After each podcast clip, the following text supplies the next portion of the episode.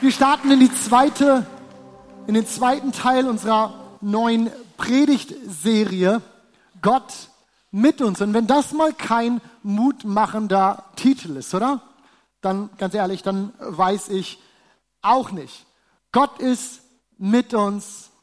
Liebe ist gekommen. Und ihr merkt schon, ich spiele so ein wenig auch mit dem anderen Titel, dem anderen Satz, der uns in diesen Tagen ein wenig begleitet. Unsere Adventskampagne Liebe kommt, mit der wir in diesen Wochen in der Stadt sichtbar sind. Vorgestern war Nikolaus, falls du es verpasst hast, es tut mir leid, man kann das nicht nachholen, du musst ein Jahr wieder warten. Vorgestern war es, wer Kinder hat, hat es im Übrigen nicht verpasst. Meine Tochter Amelie war um 5.45 Uhr wach, weil sie aufgeregt war. Wir haben hier Stiefel voll gemacht. 134 Stiefel haben wir gefüllt für Kinder aus dem Stadtteil, für Kinder aus unserem Kindergarten, zum Teil hier von uns aus der Kirche. Mega cool. Ich finde es so stark, einfach Liebe teilen zu dürfen, das weitergeben zu können. Letzte Woche waren wir mit einer Gruppe auf einem Supermarktparkplatz und haben Kaffee verteilt, Kaffee verschenkt an gestresste Weihnachtseinkoffer. Wir haben so viele tolle Reaktionen, so viele verwunderte Blicke bekommen. Das war einfach stark. Nächste Woche haben wir als Kirche eine Liebe kommt Gruppe veranstaltet, ein richtig tolles Dinner für Obdachlose. Auch das, Mann, wie stark ist das? Wir werden rausgehen mit einer Gruppe und einer Grundschule in Kattenturm Frühstück machen. Schöne kleine Frühstückspäckchen. Wir haben letztes Jahr das schon gemacht, hatten äh, mal reingefragt in die Stadt, was ist das, was, ähm, was der Stadtteil braucht. Und es wurde gesagt, so viele Kinder in unserem Stadtteil gehen hungrig morgens zur Schule. Und nun können wir den nicht rauspicken und sagen, du siehst hungrig aus, dir gebe ich was. Wir geben einfach allen was. Und ich finde, das ist richtig stark. Großzügigkeit leben. Sagen unsere Kinder, das ist uns so wichtig. Und wie einfach können wir Zeugnis sein, indem wir das tun.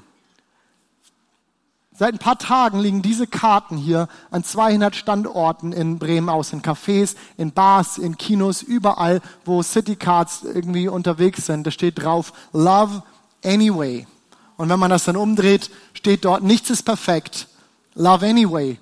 An Weihnachten feiern wir, dass Gott selbst auf die Welt kam. Die Liebe selbst wurde Mensch. Jesus. Nichts war perfekt. Jesus liebte uns trotzdem.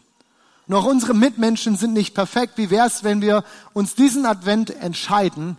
Wir lieben trotzdem. Love anyway. Und dann der Verweis darauf, dass man auf die Homepage gehen kann und Geschichten lesen kann von Menschen, die diese Liebe von Jesus irgendwie erlebt haben. Ich finde das so stark. Wir wollen schauen, wir wollen in dieser Stadt sichtbar sein. Auch mit dieser Kampagne. Wir wollen in dieser Stadt sichtbar sein und wir wollen einfach Liebe teilen. Wir wollen es weitergeben. Denn Jesus hat uns geliebt, obwohl nichts perfekt war. Wir waren nicht perfekt. Lass uns gucken, dass wir das weitergeben. Ich glaube, dass wir als Christen genau dazu gerufen sind, das zu tun.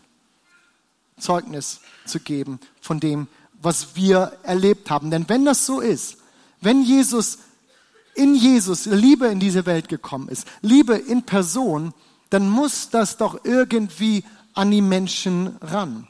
Und deswegen auch die wärmste Ermutigung und Empfehlung, diese kleinen Kärtchen, die ihr bei euch auf dem Stuhl findet oder draußen auch am Connect Point, wo drauf steht, ein kleines Extra, weil Jesus dich liebt. Nimm das, nutz das, mach was damit. Kauf deinem Arbeitskollegen mal einen Kaffee, stell ihm den heimlich auf den Schreibtisch, renn schnell weg, versteck dich hinter der Blume und ähm, schau mal, was passiert. Oder beim Einkaufen.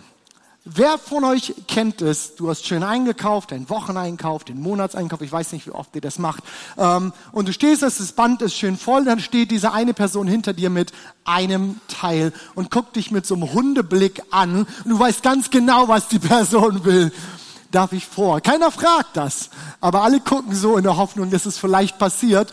Wenn dir das das nächste Mal passiert, lass die Person noch nicht einfach nur vor, sondern sag doch, komm, ich kaufe deinen Artikel mit, scanne ihn einmal und lass ihn gehen, gib ihm so eine Karte mit, sag, komm, kleines Extra, weil Jesus dich liebt.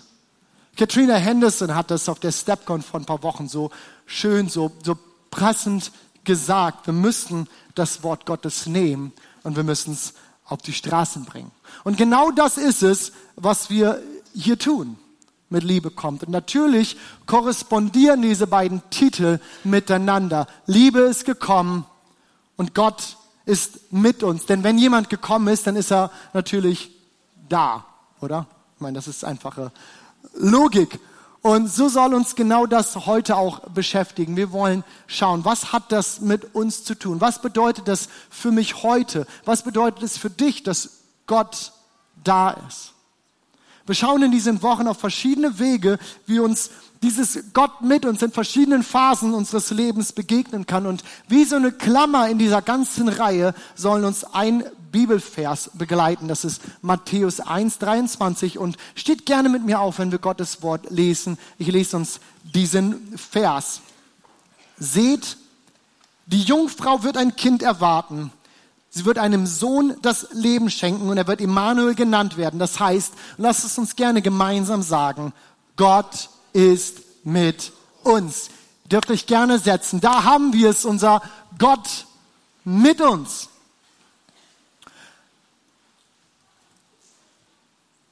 Aber ist es dir schon mal begegnet, dass sich dein Leben, dass sich dein Alltag alles andere anfühlt, als Gott ist mit uns? Alles andere als Gott ist da.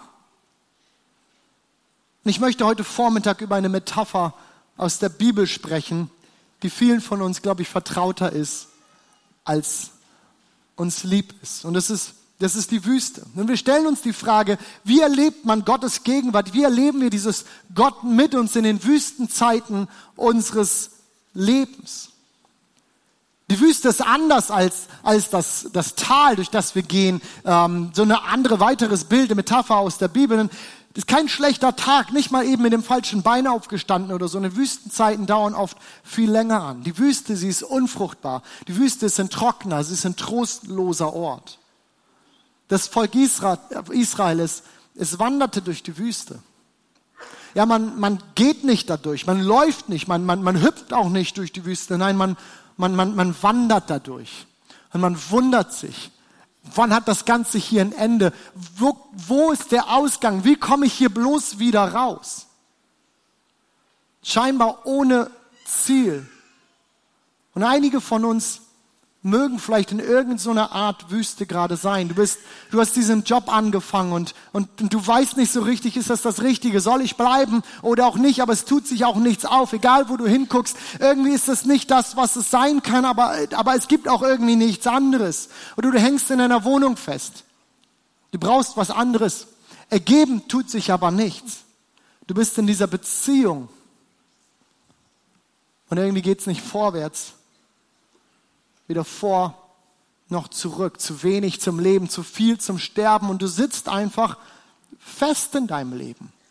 Du sitzt fest, denn jeder Tag laufen ist, ist mühsam. Weiß irgendjemand, wovon ich spreche, kennt irgendjemand diese Phasen in seinem Leben. Wir fühlen uns irgendwie einsam, wir fühlen uns, wir fühlen uns allein in dem Ganzen verloren. Keiner versteht so richtig. Ich finde, das ist so prägend für diese Zeiten in unserem Leben. Keiner versteht so richtig, wie wir uns fühlen.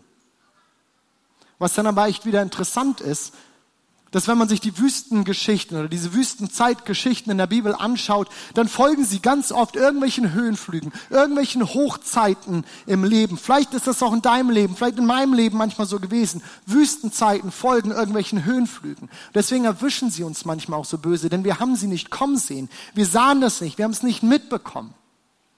Nach der Befreiung des Volkes Israel aus, aus Ägypten und ich meine, wenn das nicht irgendwie ein beflügelndes Hocherlebnis gewesen ist, und was haben die dort für Wunder erlebt? Landen sie auf einmal in der Wüste. Genauso Jesus. Auch er hat so ein absolut beflügelndes Gotterlebnis. Gleich nachdem Johannes der Täufer ihn getauft hat, ins Wasser getunkt. Wir haben nachher feiern wir noch Taufe. Das wird super cool. Wir haben ein paar Menschen, die einfach das als, als sichtbares Bekenntnis vor Gott machen wollen, sagen wollen, ich gehöre zu Jesus. Bleibt da am Ende des Gottesdienstes unbedingt mit dabei. Das ist so ein Highlight im Leben eines Christen, sich taufen zu lassen. Auch Jesus hatte das. Er wird getauft und gleich danach lesen wir in der Bibel, wie der Heilige Geist in Form einer Taufe auf ihn niederkommt und die Stimme erscheint und es heißt, Gott spricht zu ihm und sagt, dies ist mein geliebter Sohn, an dem ich wohlgefallen habe. Jesus, ich bin so stolz auf dich. Ich lieb dich.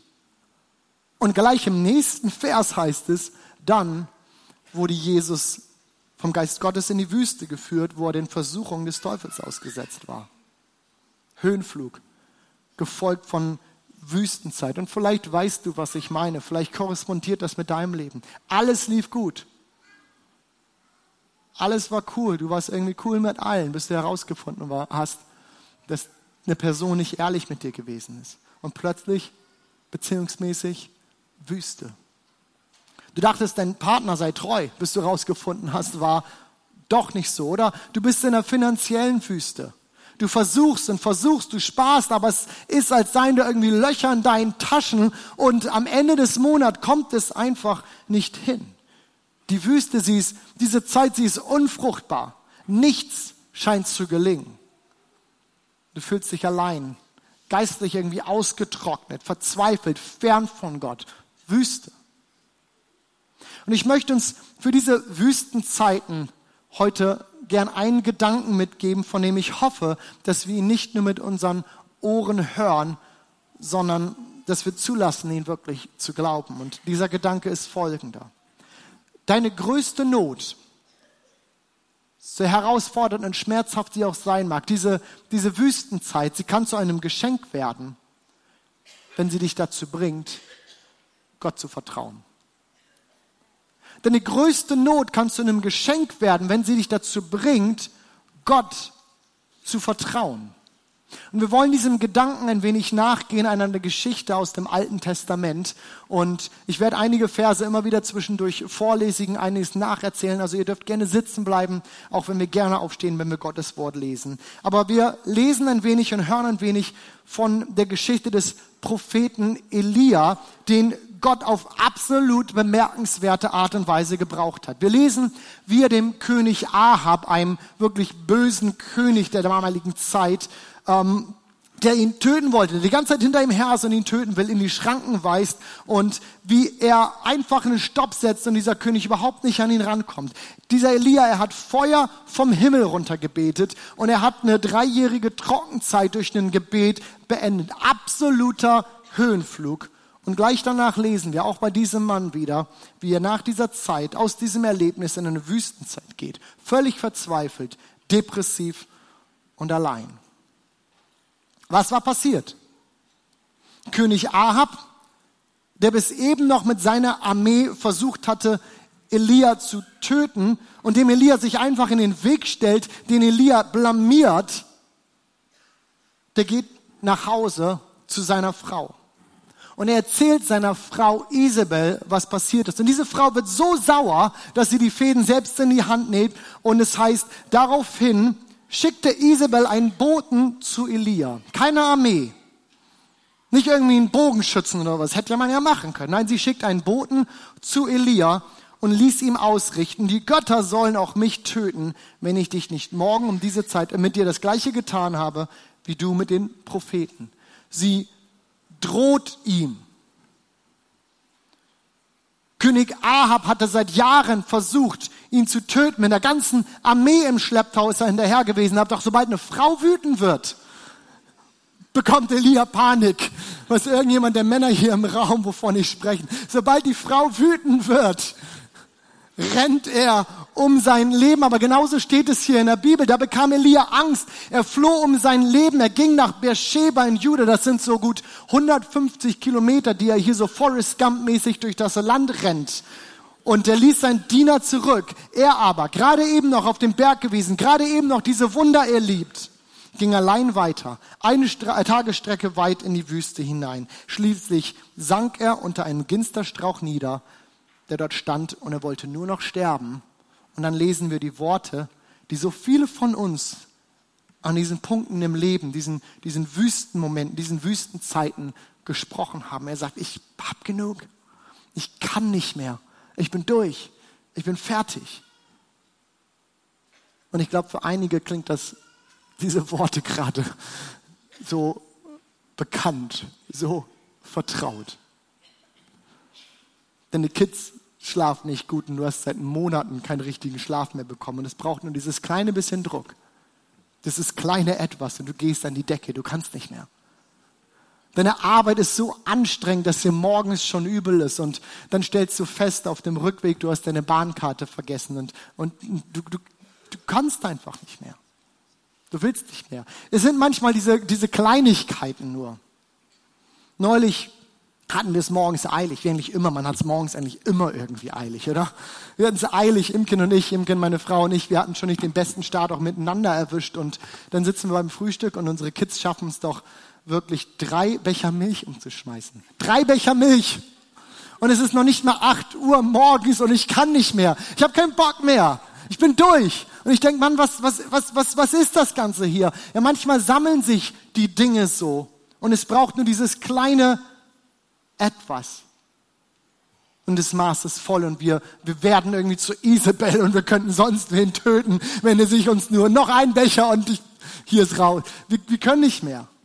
Aber genau das ist scheinbar äh, Elia hier passiert. Ich meine, dieser Typ hat gerade die Gegenwart Gottes erlebt. Wenn nicht er, wer dann? Er war entschlossen für Gott eingestanden. In seinem Versteck vor König Ahab hatte Gott ihn durch Raben versorgt, die ihm Essen gebracht hatte. Gott hatte ihn gebraucht, dem kleinen Jungen, der gestorben war, wieder zum Leben zu erwecken. Er hat sich 800 Balspriestern gegenübergestellt und er hat sie besiegt. Und da war diese, diese Hungersnot, diese Trockenzeit, kein Regen für drei Jahre. Und er sagt, und es wird wieder Regen. Und er hat den Glauben, bei dieser kleinen Wolke, die er hinten am Himmel sieht, bei dieser kleinen Wolke zu sagen, es ist soweit. Er hat diesen Glauben. Dieser Mann hat die Gegenwart Gottes erlebt. Er wusste, was es heißt, dass Gott da ist, die Größe Gottes. Er wusste, was es heißt. Und dann kommt eine Frau daher, sie droht ihm und er rennt um sein Leben.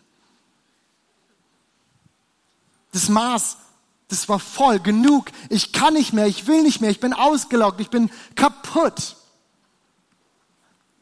Aus einer Zeit großer Fruchtbarkeit, wo alles cool ist, ist das Maß voll und Wüste.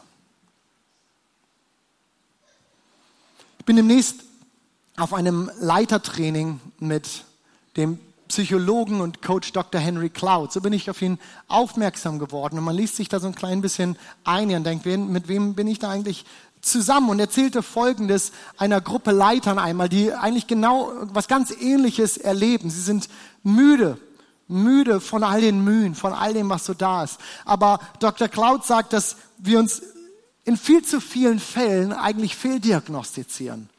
Viel zu oft verkennen wir, was unser eigentliches Problem ist. Er sagt, die meisten von uns, wir sind nicht müde wenngleich das vielleicht manchmal so der Zustand ist, wie wir uns beschreiben würden. Aber die meisten von uns, wir sind nicht müde, denn wenn wir müde wären, könnten wir ein Nickerchen machen und alles wäre wieder gut, oder? Aber, aber äh, physische Erholung ist nicht der Kern des Problems. Wir sind geistlich erschöpft. Unsere Wüstenzeiten laugen uns aus. Wir laufen, wir kommen nicht weiter. Jeden Tag diese, dieser gleiche unbefriedigende Trott. Und wir fühlen uns wie das Volk Israel. Tag für Tag, Jahr, Jahr für Jahr durch die Wüste laufen nichts ändert sich. Alles sieht gleich aus. Doch wir sind nicht einfach nur irgendwie müde. Was wir brauchen, was wir wirklich brauchen, ist eine Begegnung mit dem lebendigen Gott. Was, was du brauchst, ist so ein ganz persönlicher so ein Moment in seiner Gegenwart, in der du ganz neu seine Gnade, seine Güte und Liebe erlebst. Wir empfinden in diesen Wüstenzeiten nicht nur irgendwie Müdigkeit, die vielleicht auch, und eine Pause tut uns allen gut. Ich glaube, das ist so wichtig, dass wir die irgendwie mit rein und einhalten. Aber was wir noch mehr brauchen als körperliche Erholung, ist der Gegenwart Gottes zu begegnen. Immanuel, Gott mit uns. Deswegen schreibt auch ein David, der so viele der Psalmen geschrieben hat. Deswegen schreibt auch ein, ein David in dem Psalm 23, dass der Herr uns nicht nur auf die grüne Weide, die grüne Aue führt. Und er spielt ja mit diesem Bild des, des guten Hirtens und den Schafen. Nein, er führt uns nicht nur ins Grün, sondern er sagt, und er quickt auch meine Seele. Wie geht's weiter mit der Geschichte von Elia? Elia ist an genau diesem Punkt in seinem Leben angekommen. Er ist unter diesem Ginsterstrauch zusammengebrochen und er will nicht mehr. Und was tut Gott? Zunächst mal ist, ist gut wahrzunehmen, was, was Gott nicht macht. Gott haut jetzt nicht nochmal drauf, der gibt jetzt nicht nochmal einen drauf, predigt ihn voll, was er vorher alles hätte besser machen können oder gibt ihm so zehn Bibelverse zum Auswendiglernen. Nein, das tut er nicht. Gott kommt her und ich liebe, wie praktisch, wie pragmatisch Gott in diesem Punkt oft auch ist. Er kommt her und er gibt ihm was zu essen und er sagt ihm, ruh dich aus, leg die Füße hoch, hol dir irgendwie was Schönes zu essen und ruh dich aus. So steht es in der Bibel. Plötzlich berührte ihn ein Engel und sagte zu ihm, steh auf und iss. Elia blickte sich um, sah ein Stück auf heißen Stein gebackenes Brot, wahrscheinlich Biobrot bestimmt, war ja Gott. Der hat ja auch alles andere Bio gemacht und einen Krug Wasser auf, äh, bei seinem Kopf stehen. Also aß und trank er und legte sich wieder hin. Was sagt Gott also? Und ihr Lieben, ich glaube, das ist so wichtig, dass wir das hören. Es ist so wichtig, dass, dass, dass ich das höre. Im Grunde genommen sagt er doch, dass das Geistlichste, was wir manchmal tun können, ist uns in der Gegenwart Gottes einfach mal zu erholen und auszuruhen. Und in der Tat muss ich, muss ich sagen, ich weiß gar nicht, ob ich euch das so sagen will, aber in der Tat muss ich sagen, dass eines der, eine der tiefsten Begegnungen, die ich mit Gott gehabt habe, ein Mittagsschlaf war. Ganz ernst, das ist eine der tiefsten Begegnungen, die ich mit Gott gehabt habe, war ein Mittagsschlaf. Das ist einige Jahre liegt das zurück. Und ich weiß noch, wie ich in meinem WG-Zimmer bin. Das war damals in den USA. Und in der Mitte von unserem WG-Zimmer haben wir so ein Schafsfell liegen gehabt. Wahrscheinlich mega unhygienisch, weil Männer-WG und so. Aber egal, ich habe mich da draufgelegt und ich habe mit Gott geredet und bin eingeschlafen. Und ich weiß, bis heute kann ich kann ich diesen Moment nachempfinden und nachfühlen, wie ich aufgewacht bin und geistlich so erfrischt war. Ich weiß noch bis heute, es gibt ja diese Momente im Leben, wo man, die man einfach ewig irgendwie so wieder, aufrufen kann. Das war für mich so ein Moment. Eine der tiefsten Begegnungen, die ich mit Gott hatte. Das war nicht das große Halleluja irgendwo, sondern das war ein zur Ruhe kommen, sich hinlegen, einschlafen, aufwachen und denken, was war das jetzt gerade. Manchmal ist das Geistlichste, was wir tun können, uns auszuruhen, durchzuatmen und zuzulassen, dass Gott unsere Seele erquickt. Ja, wir dürfen nicht in diesem, diesem Zustand geistlicher Erschöpfung bleiben.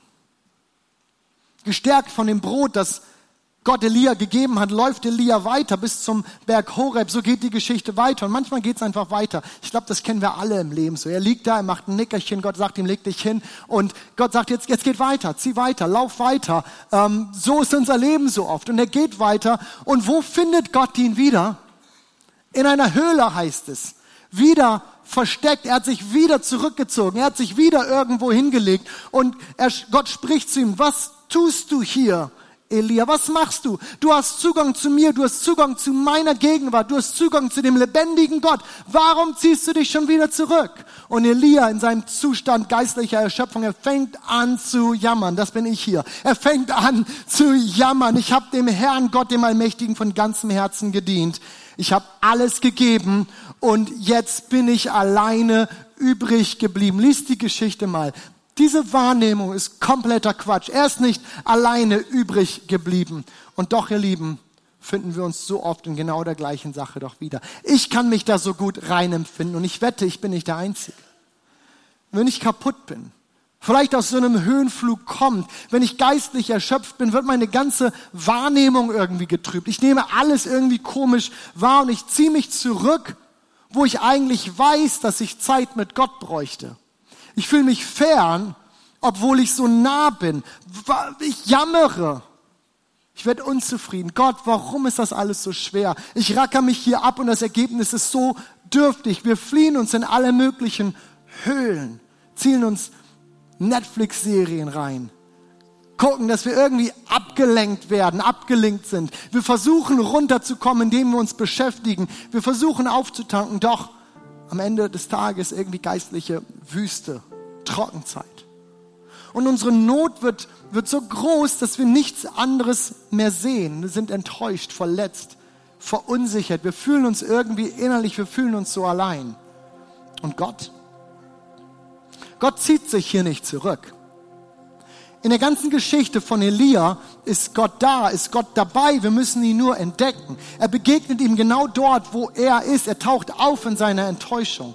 Er heilt in unserer Verletztheit. Gott gibt Hoffnung in Verzweiflung. Und genau deswegen hoffe ich, dass, dass, dass wir den Gedanken heute Morgen zulassen können, dass unsere größte Not zu einem Geschenk werden kann, wenn sie uns dazu bringt, uns noch mehr an Gott anzulehnen. Wenn sie uns dazu bringt, doch mehr Gott zu vertrauen. Denn das, was wir haben, das, was wir mitbringen können, es scheint nicht zu reichen. Also lehnen wir uns an, an Gott. Ich liebe, wie die Geschichte von Elia weitergeht hier. Denn Gott ist nicht weg. Gott gibt ihm immer wieder eine Chance. Er läuft, er flieht unter diesen Ginsterstrauch, dann flieht er wieder in die Höhle. Aber Gott der ist da, der bleibt an ihm dran. Dann heißt es ab Vers 11, da sprach der Herr zu ihm, geh hinaus und stell dich auf den Berg vor den Herrn, denn der Herr wird vorübergehen. Gott ist da die ganze Zeit. Aber Elia muss jetzt einmal kurz aktiv werden. Er muss einmal aufstehen. Er muss einmal aus seinem Loch, aus seiner Höhle heraustreten vor diese Höhle. Und dann heißt es, zuerst kam ein heftiger Sturm, der die Berge teilte und die Felsen zerschlug. Doch der Herr war nicht in dem Sturm. Nach dem Sturm bebte die Erde, doch der Herr war nicht im Erdbeben. Nach dem Erdbeben kam ein Feuer, doch der Herr war nicht im Feuer. Und nach dem Feuer kam ein leises Säuseln. Als Elia es hörte, zog er seinen Mantel vors Gesicht. Er ging nach draußen. Er stellte sich in den Eingang der Höhle. Und Gott sprach zu ihm. Nicht im Sturm, nicht im Erdbeben, nicht im Feuer. Gott hat sich Elia nicht in diesen außergewöhnlichen, erstaunlichen Phänomen gezeigt. Nein, er war im gewöhnlichen Säuseln des Windes. Er war in der leisen Stimme. Warum? Weil er nicht entfernt und irgendwie in seiner eigenen Welt war. Nein, er war nah. Er war da. Vielleicht erinnerst du dich an die Predigt von Pastor Rich Wilkerson Jr. vor ein paar Wochen. He whispers because he's close. In Elias Zerbruch, in seiner Wüstenzeit, als er nicht mehr kann, kann Gott flüstern, weil er so nah ist. Und genau das Gleiche gilt auch für unsere Wüstenzeit. Das gilt für meine, das gilt für deine Wüstenzeit. In diesen Seasons, die wir durchwandern, in denen wir uns wundern, wann hört das Ganze hier auf? Wo ist der Ausgang? Wie geht das hier wieder raus? Wo uns Perspektive fehlt, wo wir einfach nicht mehr können. Da hat Gott sich nicht entfernt. Nein, Gott ist mit uns. Gott mit uns. Genau das ist es, was ich vor ein paar Jahren auf diesem Schafsfell erlebt habe. Gott war nah. Er war nah. Und das Ganze wird wahr in einer Person, in Jesus Christus. Das ist das, was wir an Weihnachten feiern. Jesus ist als Gott auf diese Erde gekommen, ist Mensch geworden für uns und ist einem Allmächtigen, zu einem Heiligen, einem ewigen Gott ist ein nahbarer Gott geworden, mit dem wir zusammen durch unseren Alltag gehen können. Komm, stehen wir gemeinsam auf, liebe Gemeinde. Und ich lese uns nochmal diesen so weihnachtlichen Vers vom Anfang, wo es heißt, seht, die Jungfrau wird ein Kind erwarten, sie wird einem Sohn das Leben schenken und er wird Immanuel genannt werden. Das heißt, Gott ist mit uns. Und ihr Lieben, diese Adventszeit, sie darf uns zu einer Erinnerung werden an, an, an genau das. Jesus ist auf diese Welt gekommen, um kein entfernter Gott zu sein, sondern um uns nah zu sein und uns in eine Beziehung mit ihm, mit dem lebendigen Gott zu führen. Und unsere Wüstenzeit, sie wird uns zum Geschenk, wenn sie uns genau dabei hilft. Unsere Wüstenzeit, sie kann uns zum Geschenk werden, wenn wir erleben, wenn wir vertrauen, dass Gott auch da ist und wir sein Flüstern hören, sein Nahsein erleben, die Manuel, Gott ist mit uns. Und ich wünsche mir für jeden Einzelnen von uns, dass wir so einen Immanuel-Moment in dieser Woche haben. So einen Gott-Moment in deiner Wüstenzeit. Ein Gott-Moment, vielleicht auch in deiner Hochzeit gerade, wo auch immer du stehst, aber so ein Gott-Moment. Gott ist nah. Und vielleicht nimmst du dir diese Woche mal Zeit. Du kochst dir einen Kaffee oder machst dir einen Tee, je nachdem, was du lieber magst. Setz dich in deinen Lieblingssessel, legst dich ins Bett, kaufst dir ein Schafsfell, legst es irgendwie in die Mitte vom Raum. Mir gleich, was du tust. Aber such dir so einen Moment, wo du einfach dann sagst, Gott, hier bin ich. Hier bin ich. Und sei einfach mal da in seiner Gegenwart und lass deine Seele erquicken. So ein witziges altes Wort. Erquicken. Aber ich glaube, jeder von uns weiß doch, was damit gemeint ist. Und es grenzt sich auch so schön ab von allem, was wir tun könnten. Wir lassen uns erquicken. Ich sagte, das ist das Heilsamste, was wir manchmal tun können. Und Gott, so möchte ich dich bitten, dass du in unseren Wüstenzeiten auftauchst. Oder egal, wo wir gerade drinnen stecken, Herr, dass du auftauchst und wir erleben, du bist nah, Gott mit uns. Immanuel, Vater. Wir wollen diese Adventszeit nicht vorübergehen lassen, ohne, ohne genau das, wo es an Weihnachten geht, dass du uns nahe gekommen bist, ganz persönlich für uns zu erleben. Und ich bitte dich, Jesus, für jeden Einzelnen hier, der vielleicht durch so eine schwierige Zeit geht, Herr, dass wir sehen und erleben, Herr, wie du an unserer Seite auftauchst. Herr, das ist deine Verheißung, dein Versprechen, dass du mit uns bist, alle Tage bis an der Weltende.